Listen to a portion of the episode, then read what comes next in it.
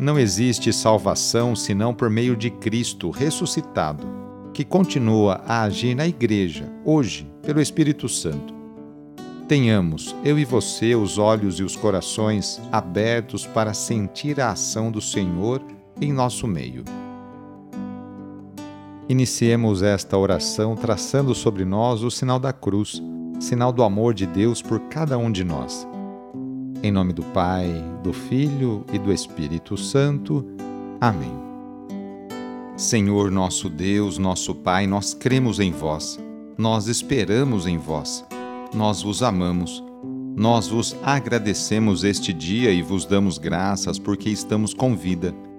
Oferecemos este dia ao Senhor com todas as nossas alegrias e sofrimentos, com todos os nossos trabalhos e divertimentos Guardai-nos do pecado e fazei de nós instrumentos de vossa paz e do vosso amor.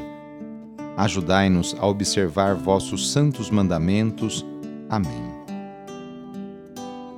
Sexta-feira, dia 1 de julho.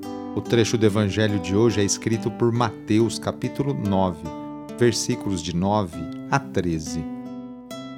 Anúncio do evangelho de Jesus Cristo, segundo Mateus Naquele tempo, Jesus viu um homem chamado Mateus sentado na coletoria de impostos e disse-lhe: Segue-me.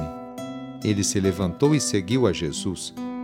Enquanto Jesus estava à mesa em casa de Mateus, vieram muitos cobradores de impostos e pecadores e sentaram-se à mesa com Jesus e seus discípulos. Alguns fariseus viram isso e perguntaram aos discípulos: por que vosso mestre come com os cobradores de impostos e pecadores? Jesus ouviu a pergunta e respondeu: Aqueles que têm saúde não precisam de médico, mas sim os doentes. Aprendei, pois, o que significa: quero misericórdia e não sacrifício. De fato, eu não vim para chamar os justos, mas os pecadores palavra da salvação.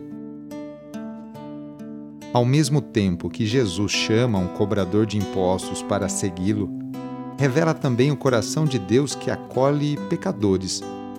Ao chamar Mateus e fazer refeição com os cobradores de impostos e pecadores, mexe com os fariseus, fiéis observantes da lei mosaica e ferrenhos críticos dos que a transgridem.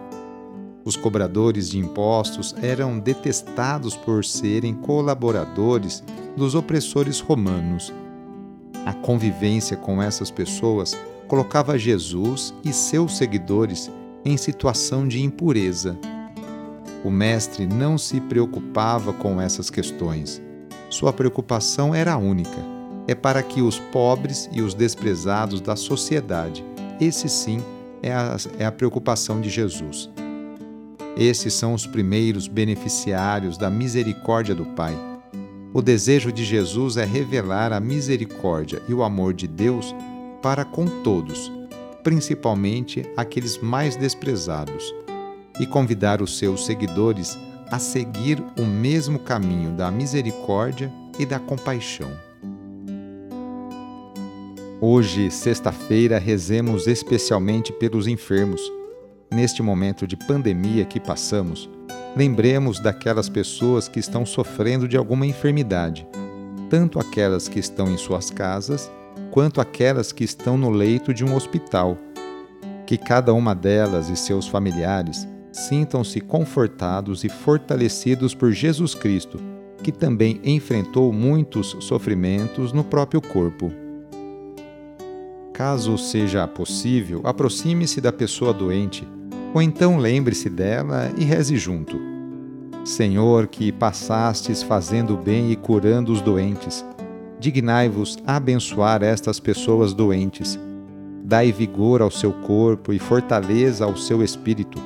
Dai-lhe paciência nos sofrimentos e fazei que recupere a saúde, de modo que, reintegrado na convivência da família, possam bendizer-vos com renovada alegria vós que sois Deus, com Pai, na unidade do Espírito Santo. Amém. No final de mais uma semana, renovemos juntos nossa profissão de fé.